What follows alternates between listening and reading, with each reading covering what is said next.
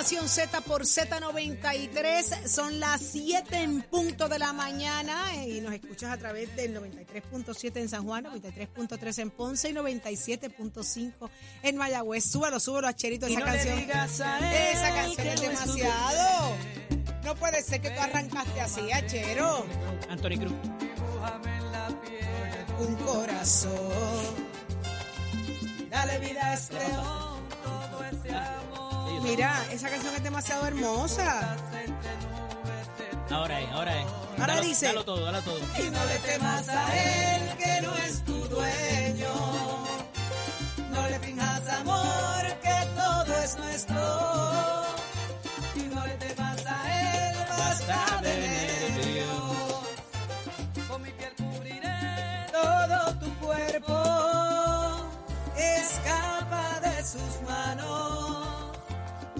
Y ven aquí a mi lado.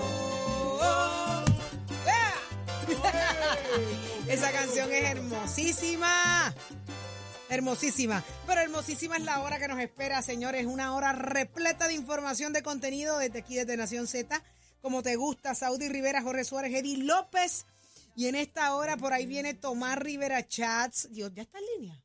¿Ya está? Ah, no, pero vamos, espérate que estoy loca por decirle Happy 2024. Buenos días, Tomás Rivera Chats. Buenos días, Buenos días. Saudi.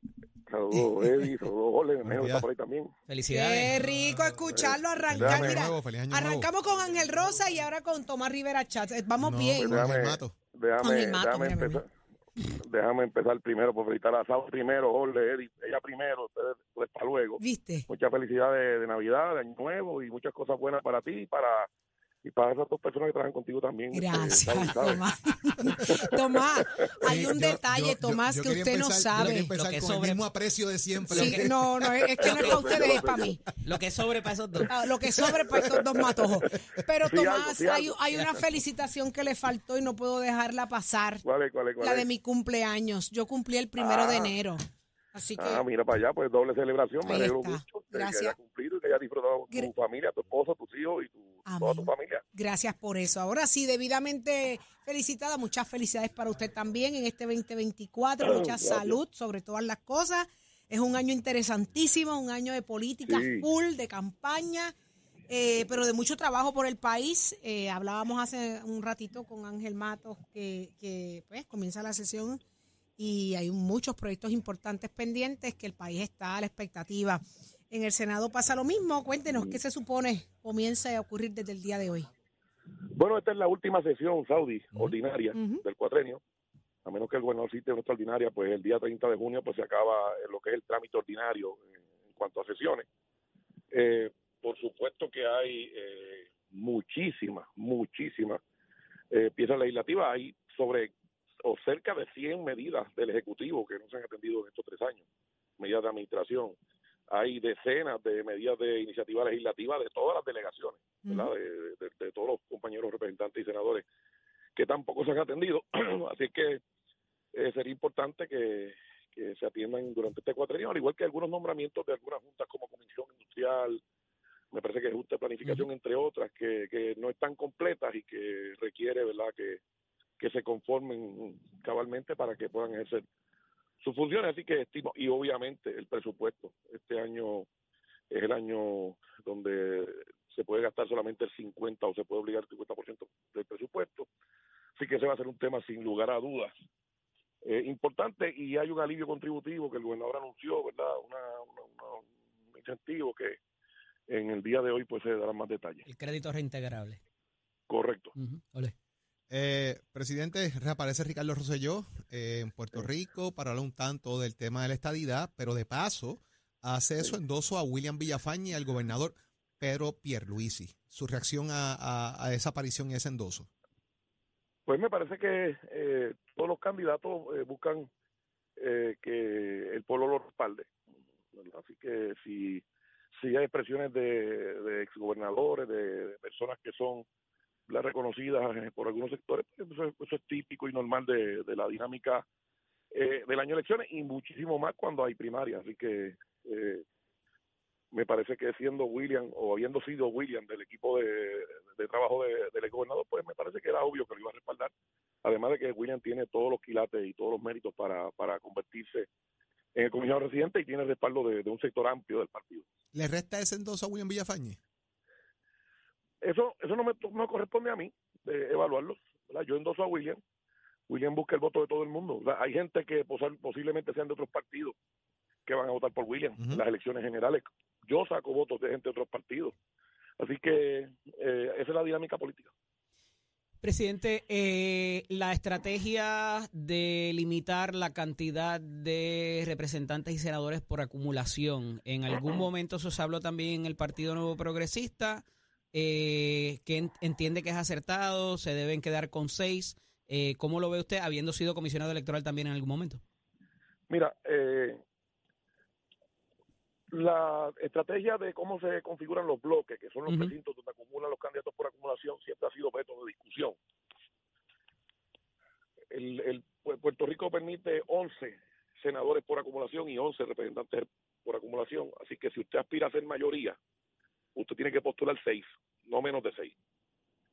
eso es matemática simple, que parece que el Partido Popular pues no la entiende. Entonces, eh, imaginemos que entraran los cuatro que postula el Partido Popular. Tendrían que ganar cinco distritos, que yo te aseguro que no van a ganar para tener mayoría. O sea, que pudiera Así hacerle de- la vida imposible a, a la delegación de mayoría de, de prevalecer en ese caso, o te- o tendrían una, Bueno. una mayoría eh, raquítica, Bueno, sí, por decirlo de cierta Si manera. pe- mayoría es mayoría. El que tenga 14 votos es el que tiene, que tiene una mayoría. O sea, no hay mayoría raquítica. Mayoría es mayoría. 14 o 22, da igual. es mayoría. Mm, dígale eso Así a es José que- Luis Dalmao y a Tatito Hernández en este cuatrenio, que se les ha hecho, impos- se les ha hecho casi imposible. Bueno, porque, por- por- porque no tienen, porque en el caso de del Senado no tienen mayoría. Dalmau no tiene mayoría, tiene 12 votos. Así es que, de nuevo, eh, me parece que es una estrategia fallida. Eh, nuestros números nos aseguran que vamos a entrar los seis. La cantidad de candidatos independientes que hay, si finalmente todos ellos logran recoger los endosos y cumplir con los requisitos de la ley y la Comisión Estatal de Elecciones, pues diluye el voto de la oposición. Eh, eh, eh, eso, es, eso es evidente y claro. Así que ya veremos lo que ocurre. Ya veremos lo que ocurre. El Partido Popular postuló seis y solamente logró elegir dos Dos. en la pasada elección. Y apuestan a elegir dos más ahora, creo que es la jugada. Le- le- una pregunta que le hago aquí, eh, eh, presidente, en torno al tema también del acceso al fondo electoral. Eh. ¿Tendría el Partido Independentista y Victoria Ciudadana dos turnos al bate al hacer este esta mezcolanza con la alianza? Bueno, mira, el, el, el candidato del Partido Independentista dijo que van a acceder al fondo. Ya lo dijo. ¿verdad? Eh, el, el candidato de agua de Victoria Ciudadana dijo que lo están evaluando. Y ustedes escucharon las expresiones que hizo Fernando Martín. Pero no es sacar ventajería política de eso entonces. No están, bueno, no están ustedes sacando ventajería. precisa- precisamente eso, esas fueron las expresiones de Fernando Martín. Bueno, Fernando dijo que no eran buscones, que es peor. bueno, este, por eso digo, eh, en esa línea fueron las expresiones de, de- del licenciado Fernando Martín. Eh, pero ya veremos. Mira, eh, Jorge, eh, esta gente cree, los de la alianza creen que tienen pueblo, que tienen arraigo eh, y se van a llevar la sorpresa de su vida en esta elección general. Presidente, eh, recientemente hay una expresión de la comisionada residente bastante contundente que pudiera incidir no solamente sobre el liderato de Pedro Pierluisi en las agencias, sino también los servidores públicos, cuando dice que los letreros y la publicidad no ponen bloques ni varillas, ni mucho menos hacen la obra. Reacción de su señoría a esos efectos. Bueno, eh, las expresiones que se hacen en una campaña primerista, ¿verdad? Van a subir de tono, van a bajar de tono.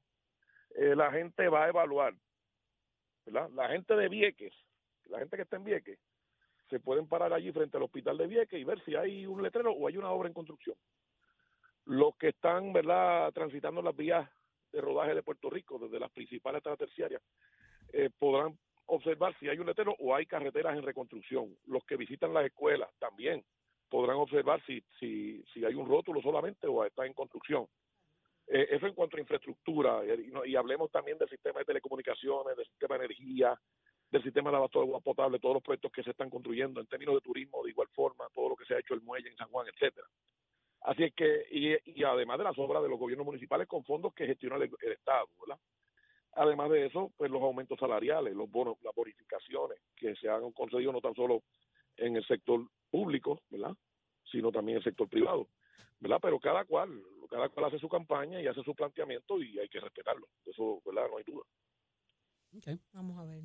Bueno, Tomás, eh, vamos a estar muy pendientes y que lo tengamos en comunicación Mira, más Saudi. constante. Ajá. Saudi, vamos a coger a todos esos izquierdosos y a todos esos populares y los vamos a barrer desde Fajardo hasta Mayagüez. Lo sentía muy tranquilo, lo sentía muy tranquilo hasta ahora. Ahora que es, el fuetazo venía como fuera, Es pero que venía. todavía, todavía él está en, Sí, en. Navidad. Todavía él está en Navidad. Él está en el- en el medio.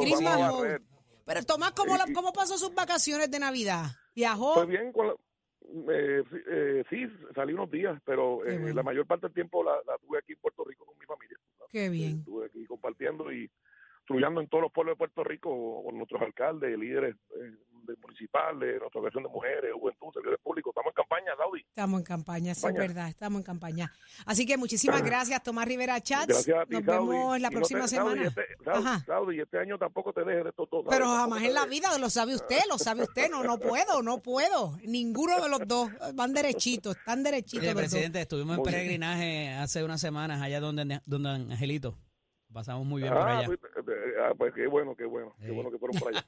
pues nada, Eddie, un abrazo para ti, un abrazo, Abrazo. para Jorge y para la audiencia, mi saludo. Bye. Lindo día. día, ya lo escuchaste Bye. aquí a Nación Z, a Tomás Rivera Chats, donde escuchas también el análisis más completo. Así que adelante, Eddie. Noticias, controversias y análisis. Porque la fiscalización y el análisis de lo que ocurre en y fuera de Puerto Rico comienza aquí, en Nación Z. Nación Z por, por Z93. Damos paso al análisis del día. Como todos los lunes está con nosotros el expresidente del Senado y exsecretario de Estado, el buen amigo Kenneth McClintock y Hernández. Buenos días, Kenneth. Un placer estar con Felicidades. ustedes. Seguro que sí. Igual. Y está con nosotros el senador del Movimiento Victoria Ciudadana, el senador Rafael Bernabe y Rifkol. Buenos días, senador.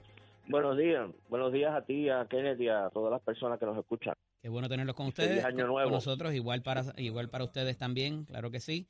Eh, vamos a ver por dónde agarramos esto porque está complicado. El asunto del cargo heredado ha seguido rondando. Se ha hablado del impuesto del sol, se ha hablado de ponerle diferentes nombres al asunto de repagar lo que es la deuda de la Autoridad de Energía Eléctrica. Vamos por el cuarto borrador de cómo se va a comer eso y con qué.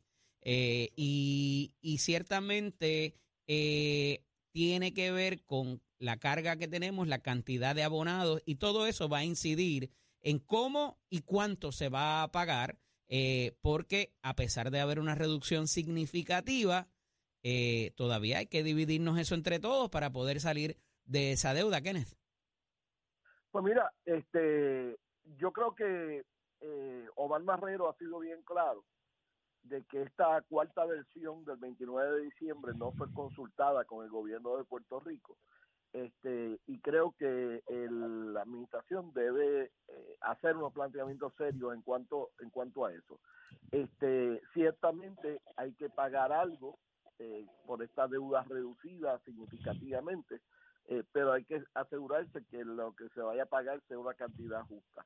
Este, y hay que ver eh, cuánto de esta deuda pudiera ser pagada con fondos públicos y cuál cuánto tenga que ser pagado con, con fondos de los consumidores que todavía estén pagando eh, por la electricidad que consumen. Y digo esto porque uno dice, ah, pero el gobierno no debe pagar.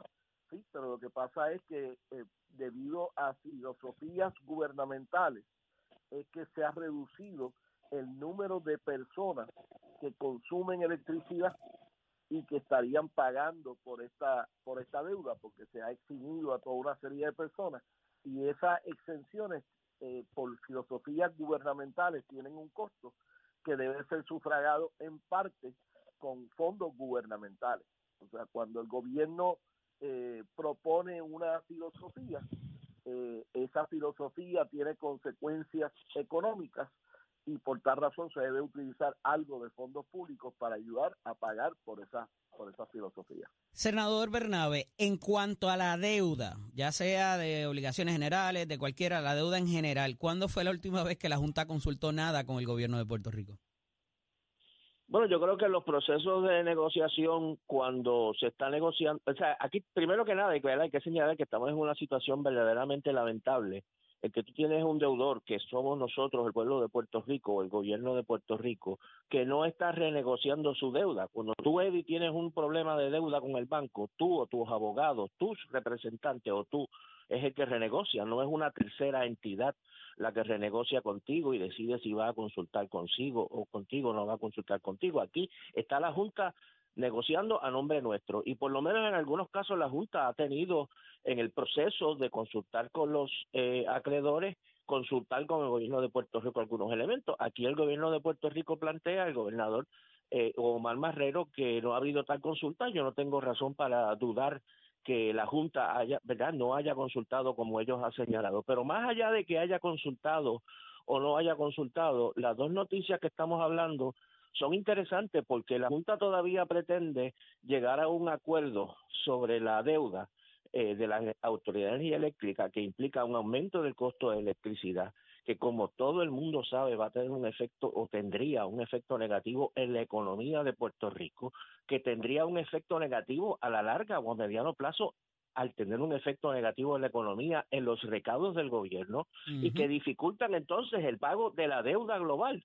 Entonces, en otra noticia, la misma Junta le está advirtiendo al gobierno de Puerto Rico, tengan cuidado porque pueden llegar a un déficit, un déficit en el que ellos cuentan que hay que pagar la deuda en el acuerdo que se llegó y que no se va a poder cubrir ciertos gastos porque la economía de Puerto Rico se puede ver eh, afectada negativamente en el futuro. Entonces, nosotros precisamente lo que hemos planteado desde el principio es que el acuerdo de la deuda general fue insuficiente y que a la larga, si por ejemplo hay una recesión económica, como va a haber en algún momento, si hay una recesión y baja los recados del gobierno de Puerto Rico, vamos a estar de nuevo en el dilema de o atendemos los gastos necesarios para el gobierno de Puerto Rico o cumplimos con el gasto de la deuda.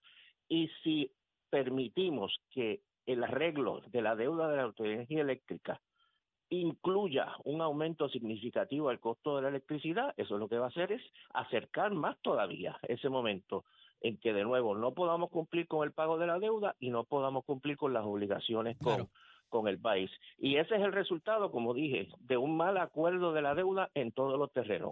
parecería lo positivo, Lo positivo del acuerdo de energía eléctrica es que se ha logrado por lo menos reducir significativamente, como tú dices, estamos en la cuarta en la cuarta versión y eso demuestra que puede haber una quinta que pueda haber una quinta en la que logremos. logremos Vamos a ver qué dice Taylor Swain. Así que hay, hay Vamos a ver qué dice la juez Taylor Swain en ese sentido. Taylor hay que meterle presión, igual que se le, ha, se le ha metido para llegar al cuarto, se le tiene que meter presión para llegar al quinto. Kenneth, y que sea más favorable. En esa, a esos efectos, parecería que en Puerto Rico hemos vivido una burbuja para con los recaudos y que en algún momento eso pudiera eh, tener su su punto negativo, ¿verdad? O su punto donde culmine de los recaudos que hemos tenido y todavía estamos haciendo las representaciones a los bonistas de que estamos en quiebra, que no hay chavo y eso en algún momento pudieran encontrarse, pero nos detalla el presidente de la Cámara que esta situación de déficit está lejos de que ocurra. ¿Eso es correcto? Eh, los números eh, facultan esa posición.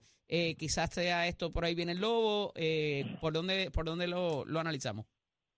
Yo creo que el presidente de la Cámara en este punto está totalmente correcto, estoy de acuerdo con los puntos que él ha señalado, estoy de acuerdo también con lo que dice el representante Jesús Santa, presidente de la Comisión de Hacienda de la Cámara, que esto depende también que no caigamos en tentación de mal utilizar los fondos que tenemos en exceso.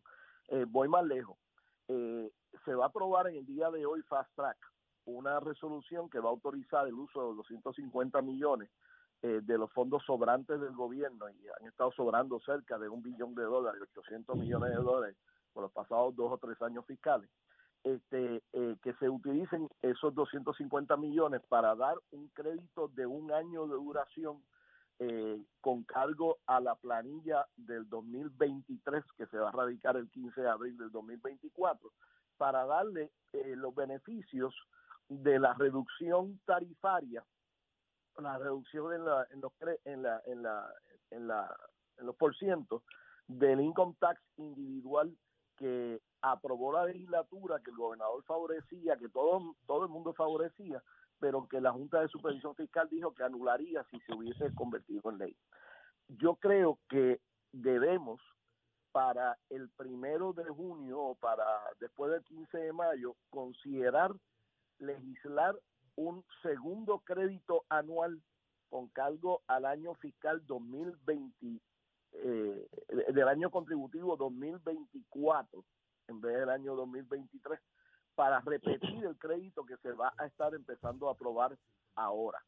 Eh, ¿Por qué? Porque si para el 15 de mayo se llega a radicar eh, los informes anuales eh, eh, fiscales que faltan por radicarse y nos ponemos al día el 15 de mayo, eso es un logro que hay que, que hay que reconocer. Segundo, si para el 15 de mayo resulta evidente que eh, el aumento en los recaudos continúa efectivo el 30 de abril del 2024, pues también se puede llegar a, a la conclusión que vamos camino a otro año fiscal de eh, un sobrante cerca de, de ser un sobrante billonario y que parte de ese dinero también se podría utilizar.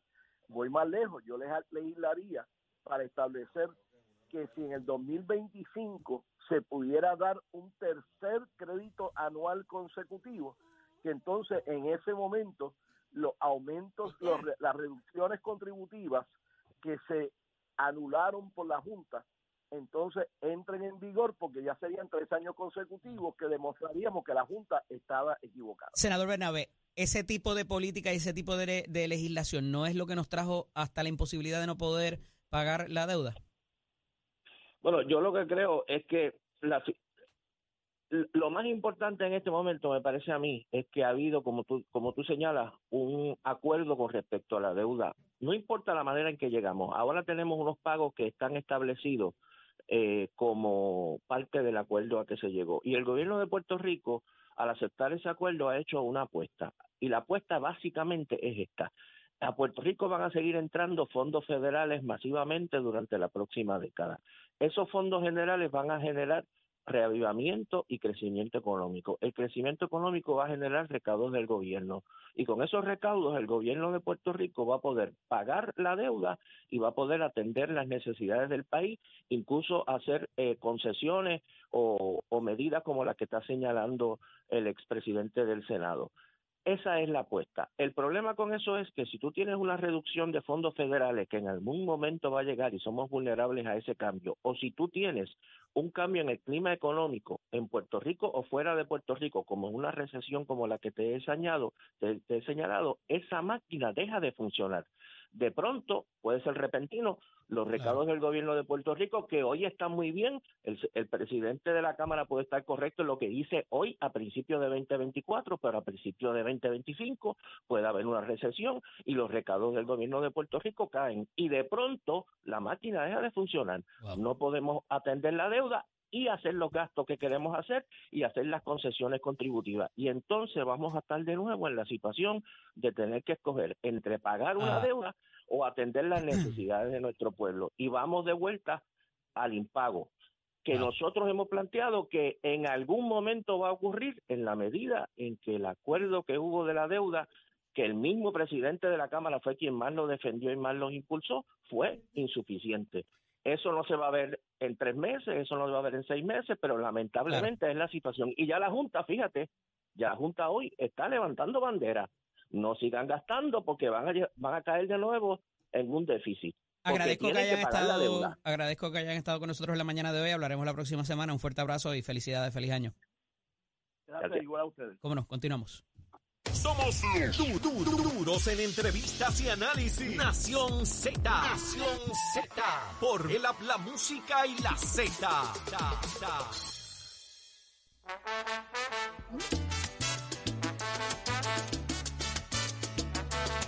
Y ya está listo Tato Hernández. Somos Deporte. Dímelo, Tato.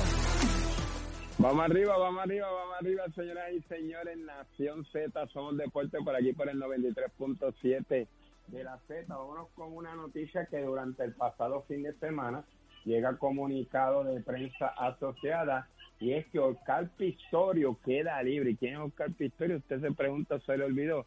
Este es un ex atleta paralímpico sudafricano.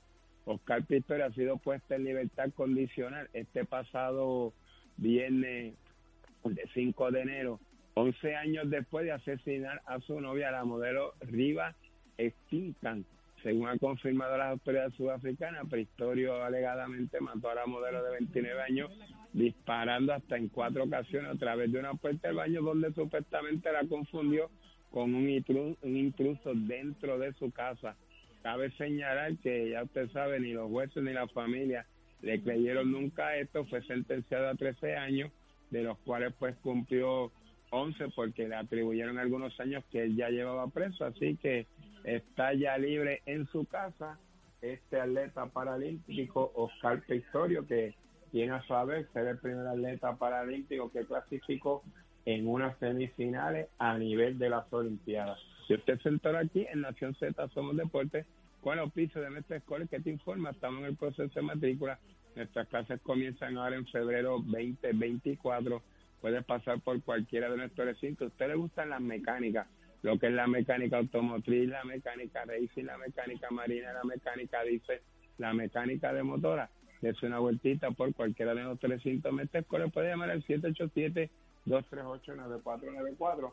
Recordándole que Mestre Escoles construye tu futuro. Que tengan buen día. Achero, give it on my. Buenos días, Puerto Rico. Soy Emanuel Pacheco Rivera con el informe sobre el tránsito a esta hora de la mañana. Ya se formó el tapón en la mayoría de las vías principales de la zona metropolitana, como la autopista José Diego entre Vega Alta y Dorado y desde Toa Baja hasta el área de Atorrey en la salida hacia el Expreso Las Américas. Igualmente la carretera número 2 en el cruce de la Virgencita y en Candelaria en Toa Baja y más adelante entre Santa Rosa y Caparra. También la 861 desde Toa Alta hasta la intersección con la 167, así como algunos tramos de la PR5, la 167 y la 199 en Bayamón y la avenida Lomas Verdes entre la American Military Academy y la avenida Ramírez de Arellano. Por otra parte, la 165 entre Cataño y Guaynabo en la intersección con la PR22, el expreso Valderiotti de Castro desde la confluencia con la ruta 66 hasta el área del aeropuerto y más adelante cerca de la entrada al túnel Minillas en Santurce. Además, el ramal 8 y la avenida 65 de Infantería en Carolina, el expreso de Trujillo en dirección a Río Piedras, la 176, 177 y la 199 en Cupey y la autopista Luisa Ferré entre Montelledra y la zona del Centro Médico en Río Piedras y más al sur en Caguas y la 30 desde la colindancia de Junco y Gurabo hasta la intersección con la 52 y la número 1. Hasta aquí el tránsito, ahora pasamos al informe del tiempo. Para hoy, lunes 8 de enero, el Servicio Nacional de Meteorología pronostica para todo el archipiélago un día generalmente soleado, despejado y agradable. En el este se esperan chubascos en la mañana y en la tarde se esperan algunos aguaceros pasajeros para el oeste. Los vientos estarán generalmente del este de 7 a 13 millas por hora, con algunas ráfagas de sobre 20 millas por hora, y las temperaturas máximas estarán en los altos 70 grados en las zonas montañosas y los medios a altos 80 grados en las zonas urbanas y costeras. Hasta aquí el tiempo, les informó Emanuel Pacheco Rivera. Yo les espero en mi próxima intervención aquí en Nación Z, que usted sintoniza a través de la emisora nacional de la salsa Z93. Próximo. No te despegues de Nación Z. Próximo. No te despegues de Nación Z, que por ahí viene Edwin Mundo. ¿Qué? Que endosó a Kikito. Uy, entérate de eso y más, solo aquí en Nación Z por Z93.